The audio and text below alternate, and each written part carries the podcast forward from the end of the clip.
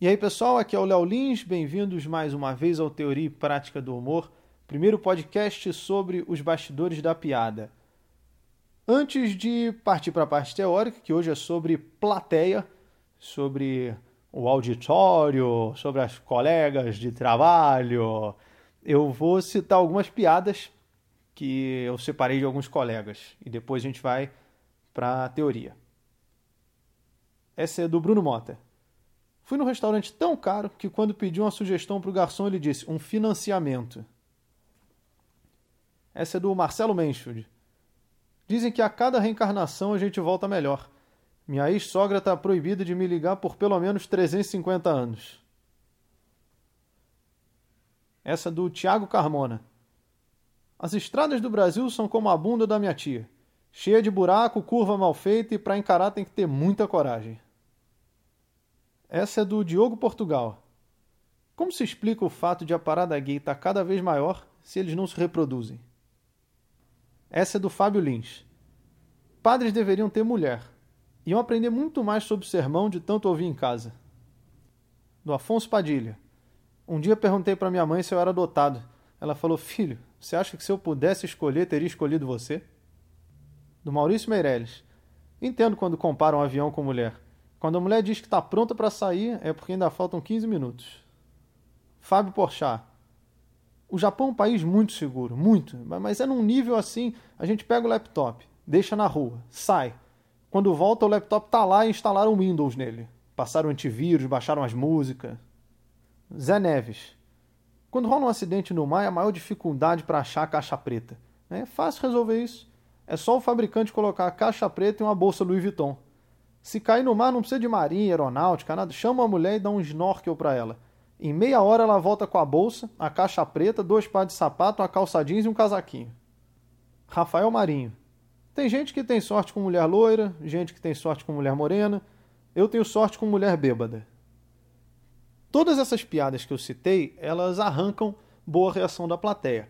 É, tirando duas que o comediante que escreveu não é bom. Então, no caso, ele contando. Não, é, todas são boas, claro. E às vezes não funcionam tão bem. Isso acontece com piada de todo mundo, de todos os humoristas. É, por quê?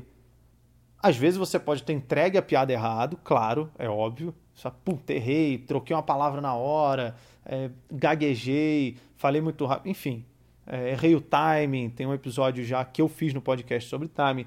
Mas às vezes a plateia não tá legal. Vamos supor que você fez a piada exatamente igual, entregou exatamente igual no outro show, que às vezes acontece, mas a plateia não reagiu da mesma forma. Ou às vezes reagiu acima do que você esperava. Às vezes a plateia tá muito boa. Uma piada que não é grandes coisas tem uma reação acima do que você esperava. Às vezes um aplauso numa piada que você fala, nossa, aplaudiram essa piada. Sabe? A plateia, ela tem uma intensidade. Tem uma intensidade da plateia.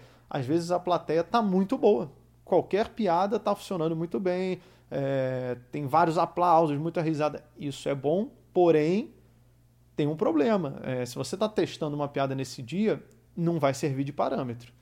É melhor testar numa plateia mais é, normal do que uma plateia que está rindo e, e aplaudindo tudo. Por outro lado, quando a plateia está mais fria, a maioria das piadas, a reação delas vai descer, sei lá, um ou dois degraus, digamos assim. A piada que normalmente o pessoal ri numa plateia mais fria, às vezes vão só abrir um sorriso, sabe? É, tipo, eles gostaram, mas esse riso não tem som, o que para o comediante é muito ruim.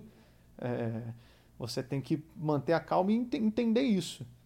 É, com o tempo você adquire essa experiência de às vezes ver, ah, não, tá está funcionando, é que a plateia está mais fria. Você, te, você aprende a sentir a intensidade da plateia.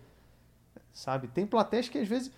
Já teve vezes de eu pegar a plateia e fala, pô, tentar mudar o tema, fala, às vezes esse tema não tá bom, vou para outro, tentar interagir, tentar, sabe, você tenta tudo e não vai. E tem vezes que você tá fazendo umas piadas que, nossa, bateram palma para isso. Sabe? O cara entra, entra no palco, o pessoal dá risada, ô, oh, beleza, estão gostando? Nem contei piada, acho que eu vou comer alguém hoje. É, aplauso. Nossa, mas bateram palmo para essa piada, isso nem, sabe? É, a plateia tem uma intensidade. Existem vários fatores que influenciam isso, Inclusive, eu cito no meu livro, no Notas de um Comediante Stand-Up, tem uma parte chamada Os Cinco Fatores que influenciam uma apresentação para ela ser memorável ou não. Isso é algo que eu adaptei de um livro de mágica, de um autor de mágica, é, também sobre a apresentação no caso de mágica, eu adaptei para comédia. E eu acho muito bom. Além desses fatores, é, às vezes tem, sei lá, o dia, sabe? O estado de espírito da plateia. Por exemplo, a plateia de domingo normalmente não é explosiva como a plateia de sexta, de sábado, eu acho que às vezes até mesmo a plateia de quinta, sabe? Eu não sei se domingo o pessoal tá naquele clima de vai, domingo à noite já passou a sexta, já passou o sábado, porra, segunda tem que trabalhar, então não costuma ser uma, não costuma, é claro que isso não é toda, não é uma regra, não costuma ser uma plateia explosiva. Claro que isso varia dependendo, ah, às vezes você está indo uma vez fazer o show na cidade ou se for uma plateia que está vendo um show semanal, foi num bar onde tem show sempre, então vai ter um perfil diferente de estar tá indo assistir a apresentação do comediante que está uma vez se apresentando naquela cidade. Enfim, mas tem vários fatores que influenciam a plateia e sim, existe uma intensidade da plateia. Se o comediante for experiente, você vai conseguir pegar uma plateia boa e jogar ainda mais para cima, ou pegar uma plateia fria e conseguir subir um pouco o nível da plateia, mas meio que existe uma intensidade. Né? E se o comediante for ruim, vai pegar uma plateia boa e derrubar um pouco, ou pegar uma plateia fria e jogar o show lá no subterrâneo. Né? Então é importante você se desenvolver para poder trabalhar e explorar o máximo do potencial de cada plateia.